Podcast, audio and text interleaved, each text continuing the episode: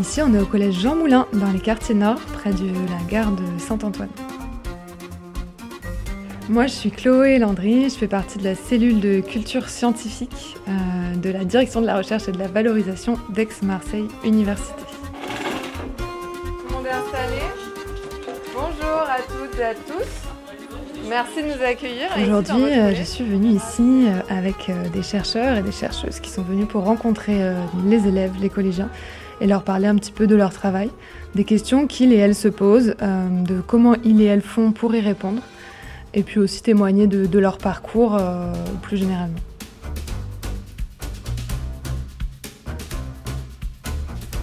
Je suis Marius Réguier, je suis directeur de recherche émérite au CNRS. Je suis un chimiste moléculaire et mon domaine de prédilection est la catalyse euh, bio-inspirée. Euh, moi, je m'appelle Dara Mahan. Je suis doctorante au laboratoire IM2NP je suis physicienne et mon domaine de recherche c'est du magnétisme euh, sur des nanoparticules d'oxyde de zinc. Donc, euh, je m'appelle Adeline Garcia, je suis doctorante en chimie analytique euh, au laboratoire PIM à Saint-Jérôme qui est rattaché à l'Institut Origine. mon domaine de recherche c'est l'astrochimie et la chimie analytique. Reda Oubdedaïm, enseignant-chercheur au département GE2I à l'UT d'Aix-Marseille Université et je fais ma recherche à l'Institut Fresnel et mon domaine de recherche est l'électromagnétisme. David Bendaran, je suis directeur de recherche CNRS, je travaille à la faculté de médecine de la Timone. Alors mon, ma spécialité initiale c'est la biochimie donc, euh, et je me suis euh, au fil des années spécialisé dans l'imagerie médicale des maladies musculaires.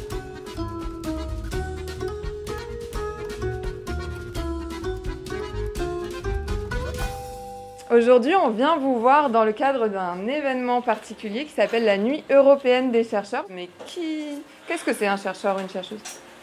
Il cherche, ok, ça fallait le dire, mais est-ce qu'on pourrait le dire avec d'autres mots? Il fait des expériences, oui. Pourquoi on fait des expériences? Très bien, c'est une très bonne réponse pour trouver des résolutions, des solutions à des problèmes.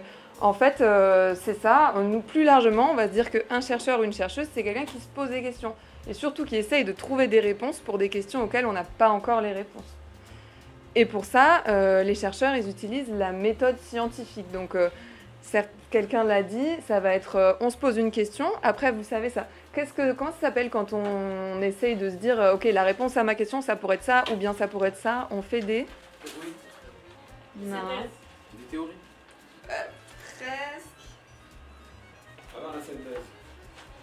des hypothèses. Des hypothèses, c'est ça. Euh, vous avez des idées de domaines dans lesquels on peut faire des recherches? Il y en a plein. En fait, on peut faire des recherches dans tout, partout où on peut se poser des questions et apprendre des nouvelles choses. Euh, on peut faire des recherches.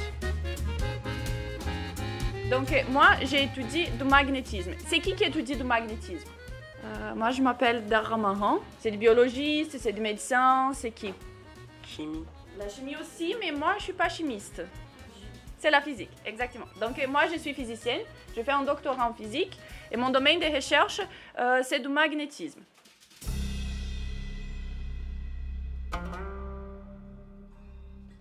C'est quoi ça, pour commencer? On commence simple. La Terre. La Terre, exactement. Et donc, ces lignes-là, elles représentent quoi?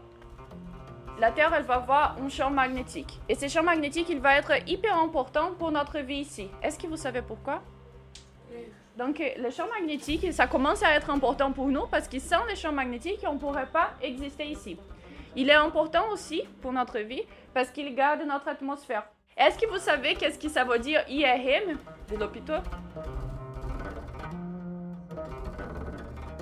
Et comme ça, j'ai fait la même chose euh, dans le laboratoire. Mais au lieu d'essayer de voir un cerveau ou des choses, euh, une tête ou à l'intérieur d'un corps, je vais étudier des particules. Des particules qui sont tout petites. Est-ce que vous avez déjà entendu parler du mot nano? Nanotechnologie, nanoparticules, nanosciences. Nano, ça vous dit quelque chose? Ça veut dire que c'est des technologies, des sciences et des objets tout petits. Et quand je dis tout petit, c'est par exemple, est-ce que vous pensez qu'on file des cheveux euh, à une épaisseur petite? Pour vous, c'est petit ou c'est grand? C'est petit. Donc les objets que je vais travailler sont mille fois plus petits que l'épaisseur d'un fil de cheveux.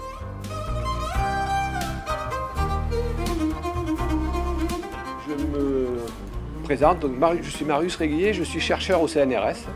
Mais je suis un chercheur particulier, je suis émérite. Ça veut dire que je suis à la retraite et que je continue à exercer mon activité de, chercheur parce que tout simplement, ben, c'est un métier extrêmement passionnant et je, ne peux pas envisager la vie sans, euh, sans exercer ce métier. Quand j'avais votre âge, à peu près, mon père m'a emmené un jour à la station marine d'Andoum, il travaillait là-bas, et il m'a laissé l'après-midi avec, euh, dans un laboratoire avec, où il y avait des chercheurs. Je ne savais pas ce que c'était les chercheurs. Il y avait des aquariums, il y avait des, des, éprouvettes, et j'étais fasciné par ça. J'ai posé beaucoup de questions aux, chercheurs. il y en a un qui m'a donné un livre. C'est De l'origine des espèces, écrit par Charles Darwin. C'est un récit de voyage, de découverte et de, d'hypothèses sur euh, les observations que, Charles Darwin avait fait. Est-ce que vous connaissez tous Charles Darwin? Est-ce que vous avez déjà entendu parler de ce, chercheur du, du 19e siècle? Non? Est-ce que vous avez entendu parler de la théorie de l'évolution des espèces? Non? Alors c'est quelqu'un qui, par la simple observation des, animaux, des, des, êtres vivants sur Terre, hein, simple observation là, la recherche, ça commence par des, essentiellement des observations qui nous conduisent à faire des hypothèses pour expliquer comment ça, ça fonctionne, et puis après mener des expériences, comme l'a dit Chloé. Et donc, à partir de ces observations, il a bâti toute une théorie de l'évolution des espèces qui dit en grosso modo que tout sur Terre, humain compris, nous venons d'une cellule primitive qui a au cours de l'évolution des âges, a évolué dans différentes voies pour faire des, végétaux, des bactéries, puis, des mammifères. Et donc moi, quand j'ai lu ce livre, il y avait des voyages, il y avait des sciences, il y avait de la découverte. J'ai su que je voulais faire ce métier. Et j'étais fasciné par les, sciences de la vie. Alors, le hasard des choses ont fait que je ne suis pas devenu un biologiste, je suis devenu chimiste. Alors, qu'est-ce que c'est pour vous la chimie?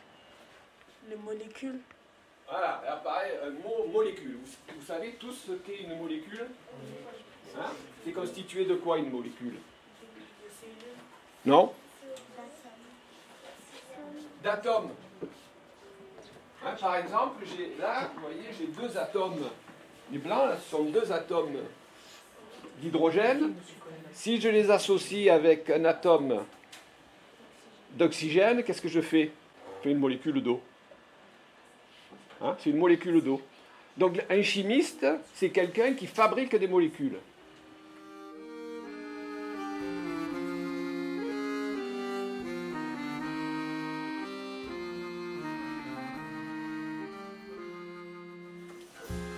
Est-ce que vous aurez des idées, par exemple, dans les technologies, des choses qu'on utilise où on se serait dit, ok, nous les humains, euh, on le fait pas très bien, mais il y a des insectes ou des plantes qui le font mieux que nous. On va s'en inspirer. Ou, des, animaux. Il, avait levé le doigt. Un gros objet, on va commencer par le gros, très gros. Par exemple, nous les humains, est-ce qu'on sait. Euh... Ah, la, baleine, la baleine. Alors la baleine, ça peut inspirer, mais c'est pas ça que je veux. Mais ça, peut inspirer, mais on, va y revenir tout à l'heure. Par exemple, nous les humains, est-ce qu'on sait voler dans le ciel? Non. Du coup, euh, de quoi on pourrait s'inspirer si on veut construire quelque chose qui va nous permettre de voler dans le ciel Quelqu'un l'a dit J'ai entendu plusieurs fois. Donc on a fait un, avion. Mais on s'inspire de un oiseau. Un oiseau. On s'inspire, voilà. Les oiseaux, ça a inspiré Léonard de Vinci au XVIe 16e siècle. Il a construit la première machine volante. Mais alors qui, qui qui s'appelait l'ornithoptère. C'était vraiment très très ressemblant à, un oiseau. Il y avait plutôt une chauve-souris. Hein. Il y avait des ailes. Et donc il y avait quelqu'un qui, un disciple de Léonard de Vinci qui était censé bouger donc une barre pour faire bouger les ailes. Est-ce que vous croyez qu'il a volé avec ça? Il n'a jamais volé. Il a peut-être fait trois bons. Mais il a commencé à jeter les bases de l'aérodynamisme. Et ça, c'était un. Tout à l'heure, je vous parlais d'échec. Ça a été un échec. Mais de cet échec, il a rebondi pour faire des machines plus performantes et pour arriver à, aujourd'hui des avions. Les... Alors, on ne bat plus les ailes, on a des gros moteurs, hein, des gros réacteurs. Oui? Comment on fait pour faire voler les parachutes? Alors, les parachutes, les ben, parachutes, le parachute ou les ailes delta? Parachute, tu tombes, tu voles pas. Simplement, ça amortit, ça amortit la chute. Donc, euh, bonjour, je m'appelle Adeline Garcia. Alors, moi, je fais un doctorat en chimie analytique. Donc, du coup, on va parler aujourd'hui de mon sujet de recherche, qui est de l'astrochimie. Donc, j'étudie. Est-ce que vous avez une idée un petit peu? Je vais essayer de vous faire deviner. Astrochimie C'est la chimie de l'espace, non? Bravo Pas mal. Effectivement, en fait, je fais euh, plus particulièrement, pour vous préciser, c'est de la chimie analytique, adaptée à de l'astronomie. Tout simplement, la chimie analytique, ça va être d'identifier des composés, que ce soit du solide, du, liquide ou du gazeux, dans des échantillons, et aussi de les quantifier. Alors maintenant, je vais vous expliquer euh, pourquoi on travaille sur la chimie de l'espace. Tout simplement parce que dans mon laboratoire, la grande question qu'on se pose, c'est euh, l'origine de la vie sur Terre. Essayez d'expliquer l'origine de la vie sur Terre. Et si on part du départ à la création du système planétaire, quand le Soleil s'est créé et les planètes autour, euh, il y avait beaucoup ce qu'on appelle une très forte activité météoritique. En fait, ça veut dire qu'il y avait, vous connaissez les météorites qu'on voit dans l'angle là? Donc il y avait beaucoup de météorites au milieu pendant la création du système planétaire. Donc les planètes gravitaient autour du Soleil et donc elles percutaient, elles rentraient en collision avec les météorites. Et on a appris, grâce à des recherches, que l'eau qui est présente sur la Terre a été amenée par les météorites qui se sont crachés sur la Terre à ce moment-là. Première découverte. Donc l'eau vient majoritairement de l'espace et des météorites. Du coup, on s'est dit, bon, ça c'est cool, mais est-ce que les météorites n'auraient pas pu amener sur Terre d'autres éléments? À votre avis? Quel type d'éléments elles auraient pu amener? Éléments, de composés, de molécules? Des rochers. Des rochers? Oui.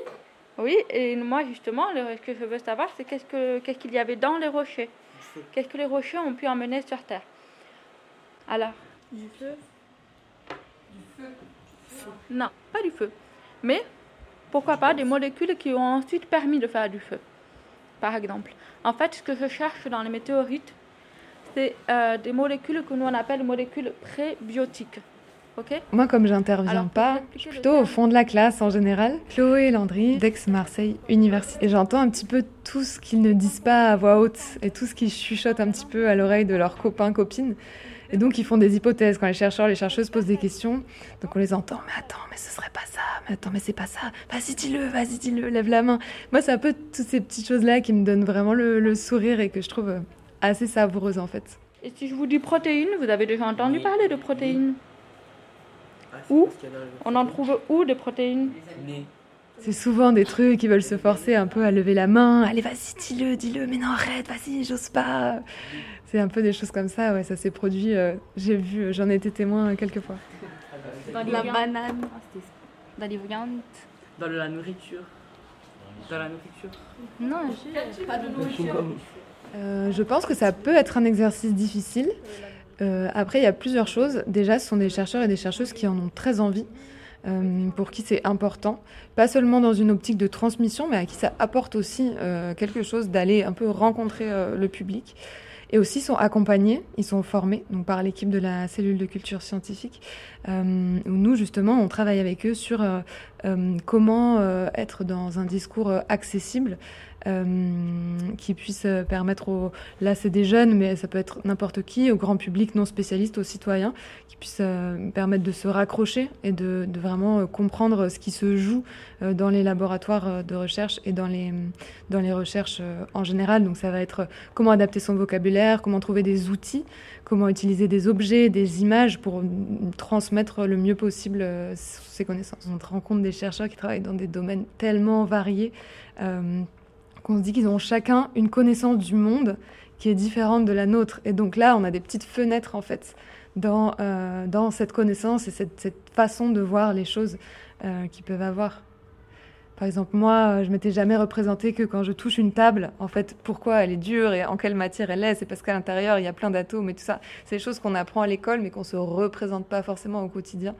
Et c'est ce qui nous apporte aussi euh, les chercheurs, les chercheuses, je pense, c'est euh, se poser des questions sur tout ce qui nous entoure. Comment comment c'est fait, comment ça fonctionne. Voilà, être curieux un petit peu, ne pas prendre les choses pour, euh, entre guillemets, pour acquises, dans le sens, voilà, essayer tout le temps de comprendre et aussi de s'émerveiller de, tout ce qui nous entoure. Là, vous avez des images de fruits et légumes, hein, des vrais, des photographies. Et là, vous avez des images qu'on a fait avec un appareil. Alors, à votre un appareil médical, hein, on va restreindre le champ. À votre avis, c'est quel appareil que j'ai utilisé? Vous pouvez me dire tous les appareils médicaux que vous connaissez. Moi, je m'appelle Reda Abdedaïm et euh, j'enseigne la physique. Et je suis chercheur en physique à l'Institut Fresnel. Moi, je m'appelle David Bendaran, donc je fais partie aussi d'Aix-Marseille Université. Contrairement à mon collègue, moi, je ne fais que de la recherche, je ne fais pas de l'enseignement, donc euh, j'occupe la plupart de mon temps à faire de la recherche. Rayon X. Vous avez déjà passé une radio dans votre vie? Oui. Levez la main ceux qui ont passé une radio. Ah, donc vous voyez que l'os. Vous ne voyez pas l'intérieur de votre mollet ou de votre bras. Donc c'est pas rayon X parce que qu'est-ce que en image avec les rayons X? C'est pas des rayons X. Donc c'est pas une radio parce que avec une radio on voit que les parties dures. Oui, mais là on voit pas de parties dures. Donc j'ai pas fait cette image avec une radio. Qu'est-ce que vous connaissez d'autre? Euh, Un appareil photo. Un appareil photo. Euh, le truc pour faire les échographies. Une loupe alors oui, elle, est, monstrueusement grande cette loupe. Euh, le truc dans les hôpitaux même, ils se mettent un entier dedans. Ah. Un scanner. Alors est-ce que c'est un scanner Parce que dans les hôpitaux, on a deux choses. On a un scanner et un IRM. Alors ça, c'est des images faites par un IRM. Alors qu'est-ce que c'est l'IRM Déjà, on va essayer, hein. vous savez, en physique, c'est facile. Le nom recouvre la fonction. C'est quoi le M? Imagerie par résonance magnétique.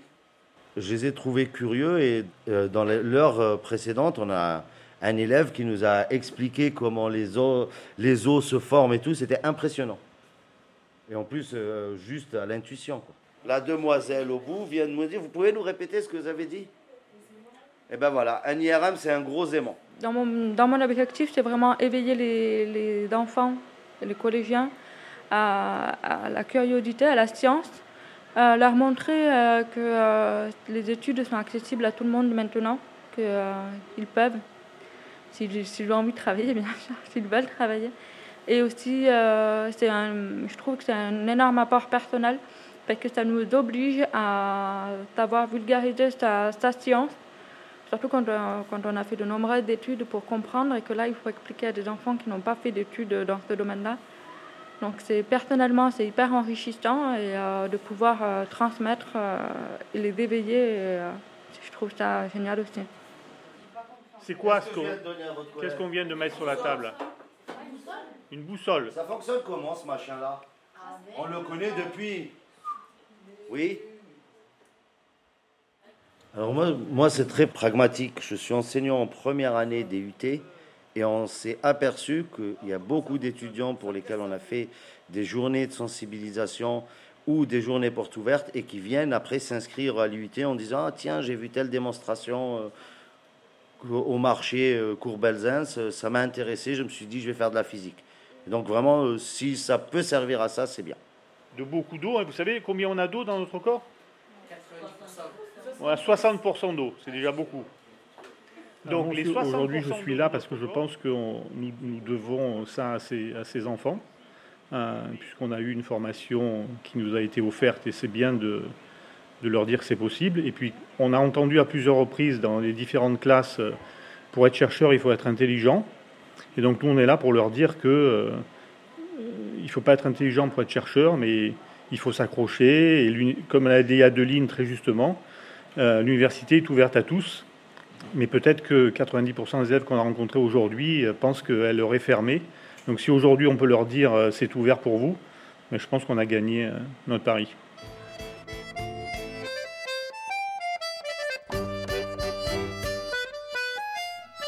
Venez d'écouter des extraits d'une rencontre entre cinq scientifiques et des élèves du collège Jean Moulin, dans le cadre d'une journée organisée par la cellule de culture scientifique d'Aix-Marseille Université et à l'occasion de la Nuit européenne des chercheurs et chercheuses.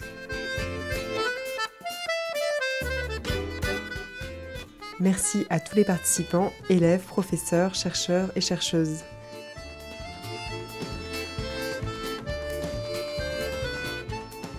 Au long de l'année, des actions sont menées avec les scolaires et le grand public. Plus d'informations sur le site d'Aix-Marseille Université dans la rubrique des actions éducatives.